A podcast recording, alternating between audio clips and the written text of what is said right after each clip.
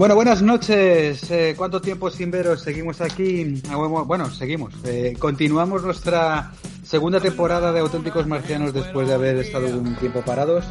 Eh, buenas noches a todos. Espero que estéis todos bien y un auténtico placer volver otra vez a pilotar esta enero 21 para todos vosotros. mi nombre, como conocéis, es Alberto y es un placer estar con todos vosotros en Auténticos Marcianos Podcast. Robert, ¿qué tal Robert? ¿Cómo estás hoy? Hey, ¿qué tal? Muy bien. Aquí andamos, de vuelta, en nuestra nueva nave tuning. Hablaremos largo y tendido del tuning, es un apasionante arte. y por otro lado, pues tenemos, como conocéis, a, a Sergio. Sergio, ¿cómo andas? ¿Cómo estás? Pues muy bien, aquí con ganas de empezar otra vez con vosotros, con muchas ganas. Pues nada, eh, os vamos a, presentar todos nosotros. Si quiere, Robert, haz de maestro de ceremonias porque tenemos que presentar a una persona que se incorpora directamente a la, a la enero 21. Pues mira, pues, pues nada, ya, ya te digo que hemos conseguido en todo este tiempo que hemos estado parados, que hemos no hemos descansado, hemos conseguido engañar a gente, que no sé cómo, la verdad, después de todos estos programas que hayan querido juntarse con nosotros a hablar de lo que no sabemos, porque es de lo que no sabemos. Se, llama maletín. maletín. Yo ahí ya, a mí no me ha llegado ninguno, ¿eh?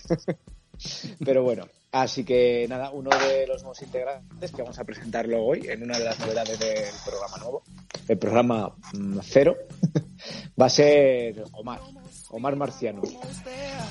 Buenas, ¿qué tal? Buenas noches, un placer estar aquí con vosotros. ¿Estás, seguro de lo que de lo que has tomado esa decisión o no? estaba en mi casa calentándome una papilla y de repente me ha producido aquí vuestro pedazo de nave con todas sus lucecitas, entonces me, tocará tragar. ¿Qué vamos a hacer? Vamos, que no el te operador, hemos dejado, opción, ¿no? Mi esperanza es encontrarme a la, hermana de Malder por aquí, que llevo 30 años montada en los cojones de ellas. El operador de lucecitas es Sergio. Eh, ah, Sergio, ¿cómo ha sido el tema de la adopción de Omar? ¿Ha sido complicado? ¿Nos lo ha puesto difícil? ¿Cómo ha sido ese tema, tío? Ha venido, ha venido bien, ha venido bien. Ha sido fácil. Estaba ya, estaba ya Omar, estaba un poco perjudicado ya y ha subido bien. Sí. Yo, yo me lo imagino, yo me imagino a Omar en, en el sofá con pantuflas y unos, unos un pijama de cuadros eh, leyendo el periódico con una tacita de té eh, americano y de repente, pues eso, una luz que, le, pega por arriba ¿no? y, le absorbe hacia el anhelo 21 diciendo no, no, no, yo no, no quiero, no quiero, no quiero y luego dejándose. Al final el placer te absorbe y... Es así, ¿eh? la endorfina, la endorfina manda, tío. Ha sido igual, pero iban calzoncillos, así que...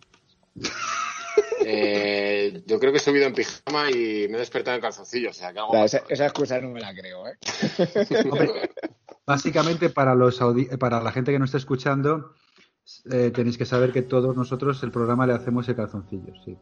Eso es. No sé, no sé por qué hemos llegado a este punto y este punto es súper gross. O sea que bueno, vamos a, vamos a dejar este tema tan gross. Em, bueno, em, Sergio, eh, ¿Qué te parece si nos comentas un poco cómo va a ser el nuevo formato del, programa que hemos, que hemos hablado? A ver, tío, y te vamos, te vamos indicando para que la gente conozca cómo va a cambiar todo esto de la noche a la mañana. Pues queremos, queremos actualizarnos un poco para hacerlo un poquitito más dinámico y nuestra idea es tener un invitado que nos presente un deporte que a él le apasione, que nos lo defina a partir de unos tips y nosotros le haremos preguntas e intentaremos saber por qué le, por qué le apasiona este deporte. Queremos hacer algo así, algo más dinámico, que llegue más rápido a la gente y, que nos entretenga un poquitito más. Bueno, pues yo creo que todos nosotros, para aparte de entrenarnos y, y, yo creo que la pasión que nos puede llegar a unir es probar todos estos deportes que hay ahí en, ¿no? Rodeando la estratosfera, eh, también comentar, comentar noticias deportivas y, qué se está cociendo en el mundo del deporte, ¿no? Sobre todo, sobre todo ahora que como espectadores ya no podemos vivirlo, como practicantes, eh, no sé en vuestro caso, pero en el mío también estamos un poco coartados a la hora de practicar nuestros deportes favoritos, sobre todo los que son en equipo. Entonces creo que ese, ese anhelo y esas ganas y esa pasión que nos mueve, pues ahora mismo está a punto de, explotar, vamos. Que efectivamente, la situación ahora mismo es fastidiada y, y, bueno, poder hablar de, de, estas cosas y poderlo desarrollar creo que nos va a ayudar a, a todos a, a, mejorar tanto la parte física como la parte principalmente psicológica, porque si no nos vamos a pegar un tiro rápidamente. Dame una pistola que me la voy a pegar ahora mismo. ¡Ay! Madre mía, qué mal estoy. Robert, Robert, Robert, Robert, Robert, Robert. Empezamos, ¿no? Es decir, terminamos esta parte de introducción y empezamos con el primer invitado, que no es otro que... Omar. Omar. Hola, ¿qué tal? Hola, Omar. Hola, ¿qué tal? Me recordarán por... ¿Qué tal, tío? Me recordarán por el programazo que te marcaste de la NBA. Impor importante. Conjuntamente con, eh, con... Hay como tres podcasts que es el que más audiencia ha tenido, que fue el primero de boxeo, el segundo de, de carreras de montaña y el primero, el primero de la NBA. Para nosotros es un logro. En las tres plataformas, llegar a los, eh, sumando las tres plataformas que tenemos, que es eh, iBox y eh, pa, bueno, YouTube un poquito menos y sobre todo eh, todo el tema de, sí, de Apple Podcast, llegamos a los 250 oyentes que para un podcast como nosotros que no nos conoce ni el tato, pues nos hizo bastante bastante ilusión. O sea que guay, guay, guay, guay, Muy bien, guay, perfecto, tío. Eso significa que tenemos familias muy grandes. o gente que se aburre mucho. Familias grandes y sí, sí, sí, es verdad. Hombre, ahí también hubo un, un poco eh, un tema de, de compra de, de, usuarios, ¿vale? Lo, lo, lo tengo que decir. Es decir, yo pagué. Los maletines. Los maletines pagué. Es decir, había ahí una opción en, en iVox que si tenías premium un mes y ponías 5 euros, creo que de repente se te unían, pues eso, eh, listas eh, rusas o listas de, de, de sí, sí, sí, listas, listas de Azerbaiyán, gente muy interesada en, en todo Sí. ello. En aprender castellano, claro. A mí por un poco más de 5 euros sí que me vienen las, bueno, no las listas, las tontas rusas, pero bueno. pues pues la, la, verdad que sí, que sí, que, que hemos ido avanzando. Pues nada, eh, empezamos contigo, tío. Eh, Muy bien. Te conocemos lógicamente por todo el tema de, de, de tu conocimiento eh, excelente de, de, la NBA. ¿Hay algún otro deporte aparte del, del, baloncesto que yo sé que tú haces? Mira, yo, yo os quería contar un poco mi desarrollo deportivo, por llamarlo así, vamos, de cómo, okay. cómo empezó todo. Eh, yo creo que pertenecemos Alberto, yo sé los años que tiene, el, eh, Sergio y Robert no sé cuántos años tiene, pero bueno, tendremos que andar por ahí. Pertenecemos a la generación esta donde eh, el judo explotó en todos los en todos los colegios y en todos los ambientes, ¿no? Entonces, mi primer deporte fue el judo. o sea, un niño de un niño de 5 años haciendo no me enteraba de un carajo, solo sé que olía a pies. Es, lo, es el, el, recuerdo inmediato que tengo. Eh, me enseñaron a caer, eh, aprendí a caer, seguía cayendo, eh, daba vueltas, da, daba vueltas, en, daba, daba vueltas en círculo. Eso fue un año, creo que fueron dos años lo, lo que hice. Y, y, llegó un día en el que vi que en el patio del colegio se estaba jugando el baloncesto y ya me empecé a pirar judo directamente y me quedaba a jugar al baloncesto. Es curioso cómo me, cómo me pillaron, eh, cómo funciona la mente de un niño de seis años creyendo que te estás haciendo ahí la fuga de Alcatraz. Eh, claro, yo me, pira, yo me piraba judo, pero llegaba a casa mi madre había la mochila y la mochila estaba intacta, claro, todo dobladito. claro, la mujer, pensa, la mujer pensaría, mira a mi niño que bien dobla la ropa. No, amigo. No, no, no coló. Me pillaron. Entonces ahí ya es cuando caí eh, perdidamente enamorado del baloncesto, un deporte que como os contaba eh, sigo practicando y, y ahora mismo, como comentaba antes, eh, estoy que me subo por las paredes de tirar solo. O sea, necesito competir, pero entiendo que la situación es la que es, o sea que hay que, hay que envainársela un poquito. Eh, durante, bueno, a, lo largo de toda mi vida también he probado, he hecho algún entrenamiento a fútbol, pero al fútbol siempre le he tenido mucho respeto, porque, porque yo crecí en una familia rodeada de futboleros. O sea, mi padre ha sido futbolista, después ha sido árbitro, mis hermanos matan por el fútbol, entonces he sido un poco eso, un extraño entre, entre futboleros y alguna vez he ido a entrenar con ellos y, ostras, ahí, ahí se recibe bastante. ¿eh? Pero, perdona que te interrumpa. Dime, Rey. No sé si pensáis una cosa igual que yo, a ver si el resto piensa lo mismo. Aquí tienes que tomar partido, tío. Es decir, perdona que sea tan claro. O eres de baloncesto o eres de fútbol. Es decir, la gente que ha jugado al baloncesto no cae bien dentro del mundo del fútbol, la gente que hemos jugado al fútbol nunca hemos caído bien dentro del baloncesto.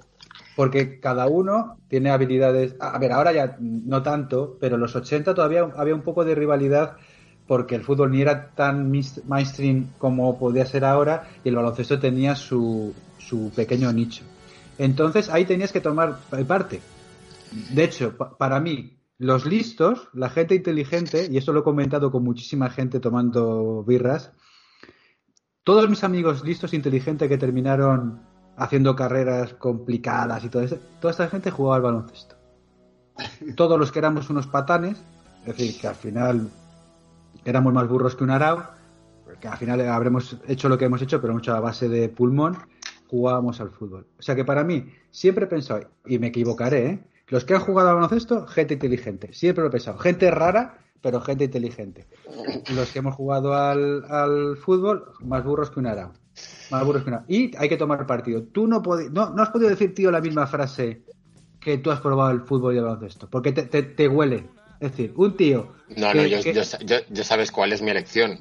Pero también te voy a decir una cosa. Te voy a decir, te voy a decir una cosa que, que, que me ha llamado la atención con los años también. Y esta es mi teoría, ¿vale? Eh, tú y yo venimos de la misma ciudad. Correcto. Y en, y en esta y en y Sergio, perdona. Y en esta ciudad el baloncesto siempre se ha visto como un deporte de pijos. Así. O sea, así te lo digo. yo no lo, se han visto muchas cosas de pijos. Yo al menos, yo al menos la gente que me ha rodeado, eh, y te hablo de, familia, de tíos, de gente mm. mayor, yo, yo les yo iba, joder, yo no he sido pijo ni mucho menos, pero, pero yo iba a ver el básquet y había gente muy cercana a mi familia que no iba al básquet porque me decía, eso es de pijos, y no te digo uno, te digo varios, ¿sabes? Y sí que es verdad que, que se hacía esa diferenciación, ¿eh? que no sé si se sigue haciendo hoy en día, espero que no, porque al final es una tontería. Pero, pero sí que es verdad que, que si tuviera que elegir entre fútbol y básquet, elegiría básquet. No hace falta que lo diga. Pero eh, a mí personalmente lo que me gusta es competir bastante. Me gusta entrenar y competir, me gustan lo mismo. O sea, yo disfruto en, las dos maneras. Por eso me puedo ir a, me puedo comprar unas botas de tacos que no, que no tengo, que eso fue hace unos veranos. Y, y, y, en sustitución, y en sustitución y en sustitución eh, ir a entrenar a fútbol, como fui con mis hermanos. Y ahí me di cuenta, bueno, de hecho iba a entrenar a la hora de, a la hora de tirar de puerta y tal, pues yo no, yo no he dado patadas en mi vida y sabía que me iba a dejar las rodillas, entonces no tiraba directamente.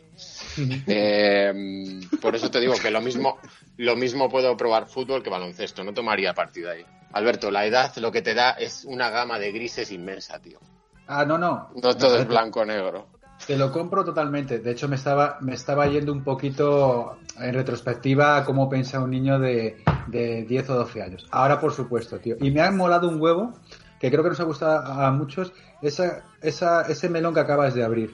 Ese melón que acabas de abrir sería otro programa. Joder, queríamos hacer un programa dinámico, rápido. Me parece que esto se nos va. Es decir, los primeros 20 minutos se nos acaba de ir a la mierda. Básicamente porque es un gran, es un gran topic, tío, brutal. Joder, mola un huevo. Gran pregunta. ¿Qué preferís? ¿Competir o entrenar? interesantísimo tema, tío. Yo, cuando era pequeño, me gustaba mucho más la fase de competir. Cuando me he hecho mayor, disfruto mucho más entrenando. Y ese es un poco hacia donde voy. Ah, de hecho, ahora competir, mm, me, pongo muy nervioso, me... pero, pero, si no compites, no te superas, macho. Ya, pero si no, yo personalmente, si no es, si no me siento bien entrenado, si no he entrenado bien, no me voy a tirar a competir a 100%, porque sé que me voy a hacer daño. Esto a estas alturas, ¿eh? O sea, Sí. O no con cierta seguridad. Eh, y al final competir es ir seguro y decir, venga, sí, lo tengo todo, pum, vamos, Pero- venga, por pero- Y ello. luego compitiendo, perdonar que os interrumpa, lo que es a mí, por ejemplo, la gente que dice que disfruta com- compitiendo, o sea, que no es lo mismo disfrutar compitiendo que disfrutar después de una competición, ¿no? Quien dice que ha disfrutado en una competición es que no ha competido. Porque tú Claro. cuando compites lo estás dando todo en cualquier deporte. Mira que yo he hecho 247.427 deportes y he tú. competido en muchos de ellos y cuando lo das todo no estás disfrutando, cuando disfrutas es entrenando. Y sufres como un gilipollas, pero... pero Importante. cuando- Sí, sí. Perdona, perdona, Roberto, sí, sí. No, no, no, eso simplemente, ¿no? Que, que al final, es decir, si tú... eh, son dos maneras totalmente distintas que también en entrenamientos disfrutas unos y otros no los disfrutas porque hay que hacerlos y no hay más. Es decir, a nadie le gusta lo mismo, yo que sé, si estás haciendo atletismo, meterte técnica de carrera, lo que te apetece es correr, pero es fundamental, o se te cuesta, pues es fundamental hacerlo pues para conseguir un nivel. Entonces, al final, hay entrenamientos bonitos, hay entrenamientos feos y hay entrenamientos esenciales. Y lo que es en la competición, pues vas a sufrir como un demonio. Que luego ya después, viendo los resultados y viendo tal, se te olvida todo lo que has sufrido y después ya es cuando disfrutas. Pero en lo que es en la competición, que diga que disfruta compitiendo, que se esfuerza un poco más. No, pero yo creo que es afán de superación también. O sea, el deporte tú lo que quieres es superarte y antes lo ha dicho Mar, que está hasta los cojones de tirar tiros libres él solo. Sí, sí, exacto. sí. O sea, al final siempre tienes que tener a un tío al lado y decirle, mira lo que hago, a que tú no Sí. No, la enchufo". totalmente. Que esto, eh, entrenando, se puede competir también, ¿eh? O sea, Sí, ahí eso- está, ahí, digo, ahí ya está, ahí está el mindset, el mindset de tenerlo ahí. Y, Sí. y última, y último apunte sobre el tema, que mientras lo comentaba Roberto, eh, otra cosa importante es, eh, para competir y para disfrutar compitiendo, hay que saber perder. Exactamente. No, no. Muy buen apunte. Oye, una, pre- una pregunta eh, para seguir dándote paso. Cuando eh, eh, entrenáis los tiros libres y no tienes esa maquinita que cuesta tanto dinero que cuando tiras el balón cae y te la vuelve a tirar y estás tú solo, ¿no es súper frustrante, tío, estar tú solo tirando, yendo a por el balón, volviéndote a la posición de tiros libres y volver a tirar? Pues sí, ¿qué te voy a decir? Es un coñazo, claro que sí. O sea, claro que sí, claro que me llevaría alguien a decirle, oye, ¿te vienes a devolverme los balones? A veces, a veces, a veces surge que, que pueda haber alguien o, o que vas a entrenar con alguien y claro, el, el- el rol es, es, es asumible, o sea, si no tira todo lo Pues coge, mira. pero en estos tiempos que corren te va a tocar ir a por la pelota. O sea, Es que lo que te- más te vale meterla. Lo- te- hablabas tu diferenciación baloncesto o no, ¿sabes? Baloncesto o fútbol, yo te decía pijos, digo, yo te decía gente que termina siendo lista, los más burros que un arao. Y tú decías pijos y no. Yo te explico. Desde, desde los años 80, los cabrones de la gente que jugáis al baloncesto, inventaste la maquinita esa de tirar la pelota y que te la devolviera. ¿Ok? Los del fútbol seguimos tirando contra la, contra la red y tenemos que ir a la red a recogerla porque no hay maquinita que te devuelva el porque balón. quien tira Claro, la no, no. Lo que tenéis son, son redes ilegales de trabajo infantil, eh, que lo llamáis cartera. Eso es verdad. Bueno, nos hemos quedado, tío, en cuando jugaste al fútbol, pero luego volviste a recoger el, el baloncesto. Bueno, no jugué. Eh, algún Entrenabas. entrenamiento puntual, ¿eh? O sea, y juegos de patio te estoy hablando, ¿eh? No, no he entrenado ni mucho menos en el fútbol. He entrenado con mis hermanos eh, y ya os digo que entrenaba lo físico, un poquito la pachanguita y cuando veía que el tema era vamos a tirar faltas desde casa de Dios, eh, yo decía, quita, quita que me voy a hacer aquí una serie y fuera, ya está. Eh, a los de, bueno, yo creo que desde que estoy en Barcelona, del, de 2006 así, sí que he ido probando también, como tenemos la suerte de tener familia en Asturias, eh, he probado surf un- una- unas temporadas que eso sí que me ha enganchado y además ahí sí que o te concentras o, no haces nada y, yo lo disfruté mucho porque eso sí que es una competición que, si superas los tres primeros días sin, sin haber rascado tabla de pie, eh, eh, ya puedes con todo, porque ahí es cuando empiezas a construir un poquito. Es bastante complejo. Mi admiración para esa gente que se sube ahí y se pone a hacer cabras y de todo. ¿Pu- pu- ¿Puedo aportar? Sí, claro. Porta, porta. Mi primera, mi primera experiencia haciendo surf. Hace nueve años. Hace nueve años. Mi, mi, mi actual mujer y yo acabamos de conocernos. para el que no lo sepa, mi, mi mujer y yo nos conocimos en el trabajo. Si queréis, abrimos ese tema también. El tema de conocer a tu mujer en el trabajo.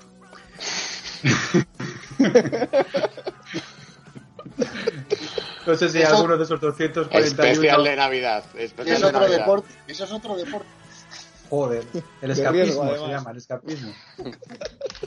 Nos vamos a Portugal, al Algarve. Me dice, "Ah, tú con la pinta que tienes, porque mi mujer todavía sigue pensando que yo soy un rockero, ¿sabes? Yo, que yo, que O- Omar sí que tiene bagaje. Yo, yo era un fake, yo siempre he sido un fake. Yo siempre he sido un fake en toda la vida. Y, y me dice, tú con la pinta que tienes, tú, porque también lo co- co- confunden los términos la gente. Tú vas vestido un poco raro y ya eres surfista, skater y rockero, todo junto, porque está todo como un poco mezclado. Y me dice, y me dice, no, vamos a montar, vamos a hacer un, un curso. El típico momento en el que te dicen, vas a hacer el curso de introducción de surf. Lo habéis vivido todos, ¿no? El curso de introducción de surf. Cuando te ponen una tabla más grande que un edificio, que no sé cómo lo quieren mover, y te ponen ahí con un traje. Que claro, cuando estás fino y fit, pues te queda de puta madre. Pero yo en esa época, pues estaba un poquito tal, pues aquello no entraba ni, ni vamos, no entraba, no entraba. Momento de si sabe, de, de no saber si preguntar al profesor si puedes mear en el traje dentro o no. Eso es otro tema a, a, a dilucidar. Siempre. Si hace frío, siempre. Siempre. Bueno, pues yo, yo ahí acojonado, digo, porque como me mee, a ver cómo, como eso, claro. No- Me cambia de color. Como cambia de color el mar. ah, qué buena esa, tío. Y, y, y nada, tío, el cabrón del, del surfista, eh, de todo el curso en inglés, venga, empezó a decir el tío, chin up, chin up, chin up, todo el rato, chin up, chin up, chin up. Y yo me cago en la puta, pero si es que no me dan desiras dorsales para levantar más la barbilla. Chin up, chin up, chin up, chin up, todo el rato, chin up. Y, y, y, y hay tirados, tío. La cosa más estúpida del mundo. Si te ve alguien desde fuera y te graba con un dron, pareces un gilipollas. 20 tíos tirados en, el, en, en, en la arena.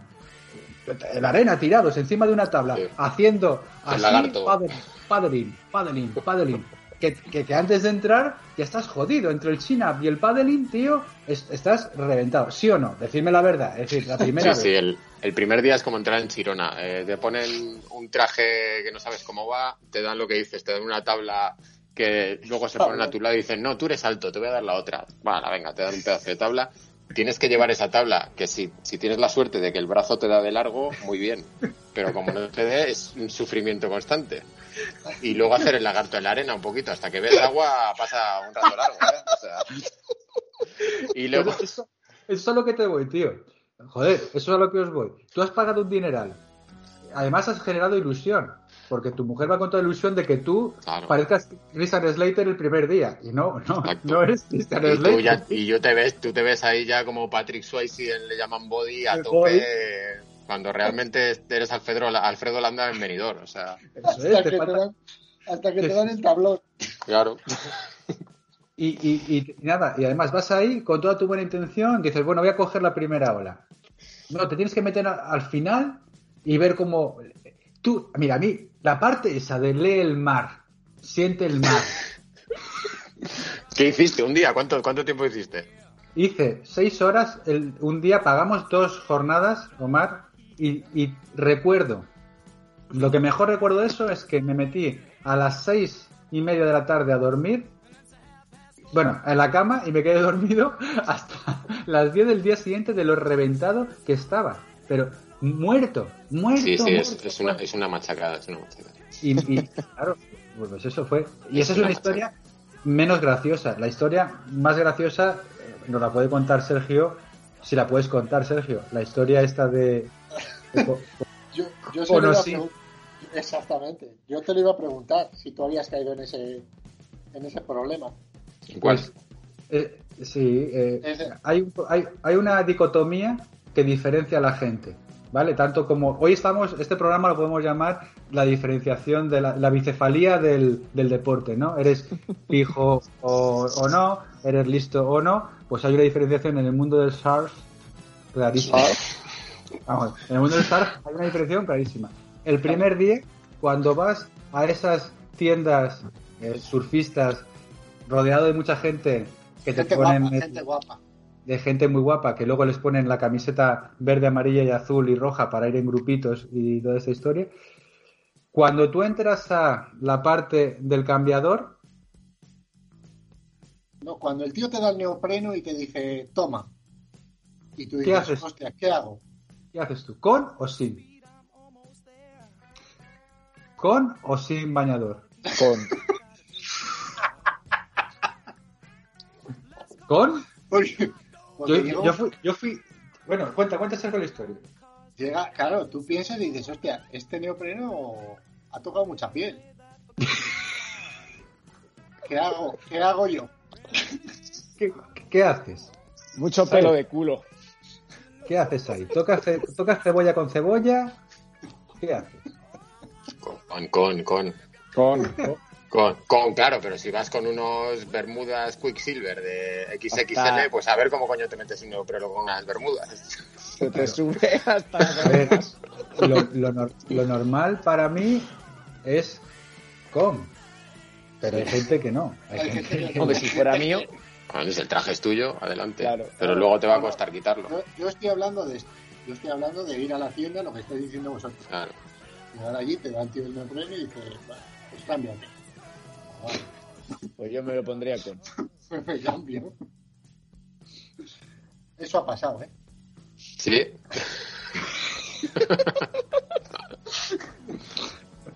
ha, ha- ha habido gente que ha hecho piel con piel. Bueno, lo que te das cuenta, tú que hablas de la bicefalía de estos deportes, Alberto, al final lo que te das cuenta es que cuando sales y te das la paliza piensas, joder, pero si soy de Valladolid, cojones, que... o sea, o sea, o sea, el- la meseta está ahí, la meseta está ahí, entonces no vas a hacer un perfect cuando te enfrentas a, a cosas de costa, ¿sabes? Ver, un tío de Valladolid, un tío de Alcobendas, un tío de Claro. Alcorcón, de San Sebastián, es impensable. Es decir, la, la- la mayor estupidez que yo he visto en lo que llevo viviendo en Madrid es en Monte Carmelo una tienda de tablas de surf. En, en mi barrio, una tienda de tablas de surf. Pues Hombre, ahora, ahora en Móstoles o Leganes por ahí por el sur han abierto la ola esta, chaval. Sí, debe haber una En el X Madrid, que está de puta madre, ¿eh? Oye, es un Sí. centro comercial, fui el otro día a verlo, tío. O sea, es un concepto de centro comercial que, digo, me pareció brutal, tío. Todo tipo de deporte, un rocódromo, un skatepark, una piscina para sacarte el curso de submarino.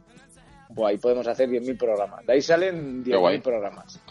Sí, pero sí está muy bien, pero el asunto es que no está hecha la miel para la boca del asno, ¿sabes? No, no, Ya. nunca va a funcionar, es que nunca va a funcionar. Nosotros, Ah, ten- nos- nosotros tenemos, pues eso, la, el skate, eh, irte al parque. Ese es, ese es el rollo de la meseta, Alberto. eh, eh, eh, sí, sí, sí, sí, sí, correcto, correcto, correcto. Bueno, o tienes money y te vas todos los fines de semana. Está- Claro. estábamos, eh, bueno, no hemos desarrollado el tema del judo, que luego me gustaría desarrollarlo contigo un poquito más, porque ese tema, ese tema a mí me interesa mucho. Eh, eh, Sí, que vamos bien de contaré- tiempo. Ah, va- vamos, ¿cómo vamos? Vamos fatal, ¿no? Vamos, va- Jodidos. vamos pasadetes. Pero bueno, Vale. mira, Pasa, ti- pasa la tijera, pasa la tijera ya. está. Ter- terminamos, terminamos, digo, vete, contándonos el tema del surf. Venga, que te hemos cortado ahí con mm, como contaba eso, fue en un, he ido como tres temporadas. El, el instructor es un, un amigo nuestro de toda la vida y, y ahí sí que la verdad me enganché bastante. Cuando empiezas a ver un poco de luz y a subir y tal y, a leer el mar, que eso te encanta, ¿verdad, Alberto? Y además, sobre todo, el entorno, porque, porque Asturias, eh, esto es en Playa de Cueva, en, una maravilla de, de playa, donde no hay mucho, mucho volumen de gente. Y, ahí sí que tienes tiempo, pues de, aunque estés acompañado, grupos máximos de, creo que la vez que más éramos cuatro personas, disfrutar un poco de, de la experiencia y, y concentrarte, incluso llegar a un puntito así de meditación y encontrarte guay. Este rollo que, ¿vale? Este rollo surfero súper guay, bueno, lo empiezas a rascar un poco y yo eso sí que me lo llevé y me lo llevé con gusto. También te llevas el, el conocimiento de la preparación física que, como dices tú, pff, salía machacado, tío. Salí con el abductor derecho de- del apoyo hecho caldo, o sea pero te pegas ahí cuatro días seguidos y, y estás haciendo algo. Entonces sí que sí que haces fondo de narices ahí. ¿eh? Oye, tío, todos mis respetos de verdad al tema de el- la parte espiritual dentro de la parte del sur. O la gente que no lo hemos vivido, pues no, no acercamos, Sí. no, no tenemos esa, esa, ¿cómo decirte? Esa mm, separación mente-cuerpo que pues, se puede llegar a tener en este tipo de cosas. Quizás lo hayamos visto con otras experiencias deportivas, pero Mm. yo, yo la experiencia deportiva que he tenido es que fue como que me clavaran 25 cuchillos. Yo no sé, mira, yo no, yo no soy, yo soy el último de la cola a la hora de ponerme místico, ¿eh? o sea, no soy una persona mística ni espiritual ni nada. Simplemente es el, si es verdad, el contacto con la naturaleza, estas sensaciones, eh, pues que al final, ¿no? Son innatas en nosotros, ¿no? No, no es ningún tipo de misticismo, sino el, el, el tener ese sentimiento, pues en- haciendo este deporte sí que lo he sentado. Sí que me ha sido gratificante, la verdad. Eh, como te comentaba también, el, eh, yo he patinado no a grandes niveles, pero sí que es verdad que pequeño tenía mi tablita Variflex ahí de mierda y mis cositas y, y ya con los años pues sí que me, me he hecho con una tabla un cruising que también le doy bastante, bastante cera y no hago trucos ni mucho menos, ¿eh? respeto mis tobillos, pero, pero sí que es algo que me gusta bastante, ¿eh? patinar. Yo tengo una pregunta, tío. Ni idea qué es lo de increasing. ¿Me- ¿Nos lo puedes explicar? Porque yo de tablas me vuelvo loco. El cruising es un tipo de tabla que sería como un híbrido entre las tablas ochenteras gordotas, ¿vale? Y un longboard. Ah, o sea que Vale. entre Tracing, la película, ¿no? O la, la película de Tracing, por ejemplo. Sí, sin jugarme, sin jugarme los dientes, pero de- Sí. digamos que sí que pillas un poquito de velocidad y ¿De es bastante sensible, es bastante sensible como, como un longboard. Ajá. ¿vale? Vale, No es vale, una ruedita pequeña, le puedes meter una rueda grande, solo que el diseño de la tabla es anchote. Es así, rollo Ajá. 80 es anchote y un poco más largo. Qué guapo, tío, qué pasada. Guay. Ese mundo y mola esta sí mucho. que y esta sí que la tengo así con mimo sí o sea además es que es como el surf son deportes súper estéticos que si ya eres un poquito friki y tal pues ya eh, te puedes meter en ilustradores diseñadores en gente, gente mítica que ha salido de como Jim Thompson por ejemplo los de Santa Cruz todos estos que, que tienen unos diseños que son son, bueno, son historias son historia de, de la ilustración también. Y, y aparte de todo esto, lo último así que probé también, nada, probé unas sesiones, pero fue bastante, bastante descubrirlo porque no tenía ni pajolera idea de este, de este arte, porque al final es un arte. Eh, hice unas pruebas de esgrima, tío. Anda. No jodas. Yo conocía Sí. un. bueno, cuenta, cuenta, cuenta, porque a mí. sí, sí. Hostia, me- Pues vas, cuenta, cuenta. yo me dieron un aviso de, de una de estas plataformas de, de ofertas, de actividades, y no recuerdo ahora mismo cuál era el precio, pero era tirado. Y eran como seis sesiones de esgrima en, en la en la CAM. Creo que es, quiero recordar que se llama la CAM. La CAM es una escuela de aquí de Barcelona. Bueno, una escuela. Es eh, como el- la organización mítica de donde han salido pues todos los olímpicos y toda la gente que se dedica al esgrima aquí en Barcelona, ¿vale? Y allí iba yo por la mañana, tío, eh, a hacer mis sesiones y, y te das cuenta de que es súper complejo. O sea, en seis sesiones no te das cuenta de nada. Pero bueno, empiezas a, pues a ver dónde hace daño la esgrima, porque al final es que la- las piernas de arranque, pues igual los isquios y todo, el primer día yo me dejé el isquio ahí. Digo, pero bueno, ¿pues esto qué es? Eh, cómo son los ataques, eh, la de la de cosas de técnicas y, y los ataques que en principio, claro, tú luego ves a dos tíos, yo veía ahí que me enseñaban mover hacia afuera, hacia adentro, tacatá. Luego veías, ves a la gente competir y la gente va a competir como Conan el bárbaro, tío, pum, pum, pum, pum, pum. claro, y yo ahí no veía no veía ni cómo entraba ni cómo salía ni por arriba por abajo que supongo que lo harán sabes pero pero yo no yo no lo veía. Pero bueno algo curioso. Esto como un apunte curioso ahí de mira pues sí intenté hacer esgrima. Cuando se me acabó la oferta me dijeron las tarifas y dije Que no me ha hasta gustado. luego hasta luego. Te regalan el guante sabes pagas un pastruzal y te regalan el guante. No, gracias. pero curioso fue curioso fue curioso No, pues oye, joder, has, has tenido un periplo súper interesantísimo. ¿eh? Yo, el, el- el tema del esgrima es algo que siempre me ha llamado la atención, pero que yo no me veo, porque creo que ahí la, la variable reacción, ¿no? El, el tener el reflejo, ¿val- ¿es más importante que el físico o no es así? ¿Es, o es una Eh, mezcla de todo? hay que tener físico ¿eh? también porque tú ten en cuenta que tú no vas libre tú tienes que marcar los pasos o sea es es, es, cierto lo que vemos al final, los mosqueteros, tío, es un baile. O sea, tú tienes que marcar los pasos eh, hacia adelante, hacia detrás, y hay cierta manera de, de, atacar los pasos, y hay ciertos momentos en los que puedes atacar, las alturas de cómo atacas. Bueno, bueno, es un sin Dios, tío. O sea. Yo es que de hecho solo recuerdo a Chicho Terremoto, tío.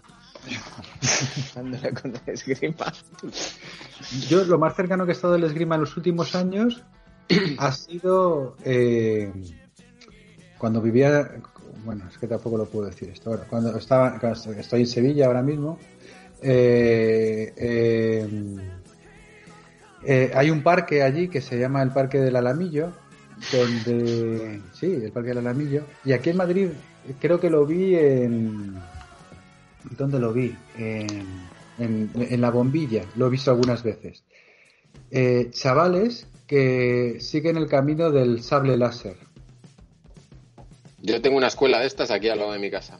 ¿Qué es eso? Pues, pues sí. eh, no, de verdad, eh, es decir, no, no, lo toméis a cachondeo porque la gente se lo toma. Hay, hay, hay, hay varias tendencias, ¿no? Es decir, eh, esto es simplemente el, el saber, eh, bueno, pues luchar, bueno, no sé cuáles son los términos, seguramente eh, esté fallando, ¿no? En el término que ellos utilizan, pero en, en, en manejar el sable láser, ya sea en, como una forma de kata, ¿no? Que cogen el sable y empiezan a hacer pues piruetas eh, muy gimnásticas y luego otra que es la propia lucha de sables de láser de la, de la Guerra de las Galaxias, eh, con su manera de hacerlo.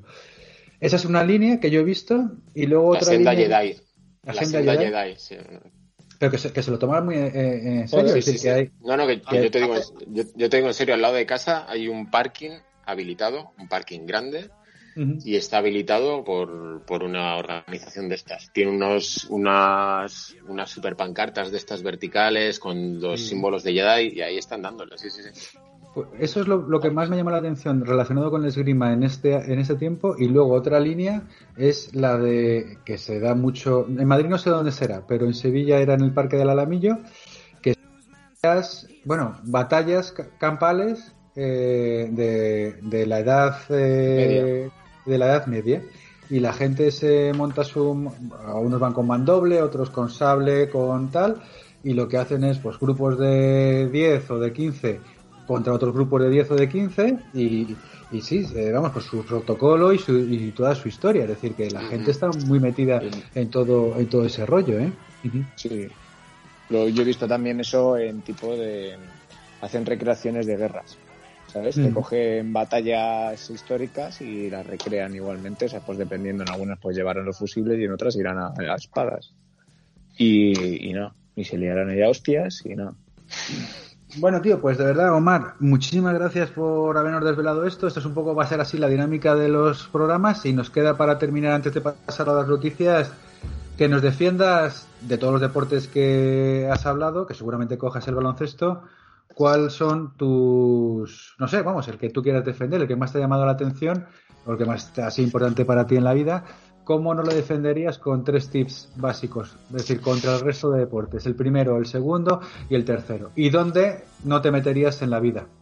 ¿Cuál sería el deporte que nunca probarías o si lo has probado te has visto que, que mejor no estar? Uh. Pero primero del, del, de, de, del baloncesto, bueno, del que hayas elegido, danos tres tips que digas, oye, pues por esto, por esto, por esto, es el, yo es el puto mejor deporte que hay, joder. Mira, pues por, perdón, por no alejarme mucho, voy a elegir el baloncesto, que al final es de lo que, de lo que más Joder, conozco y no me. Ibas a coger el fútbol.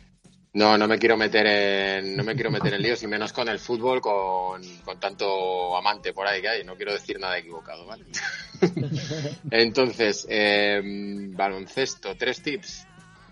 Eh, yo diría que, bueno, este es un poco genérico para todos los deportes. Los valores, los valores de, cualquier deporte en equipo, en competición.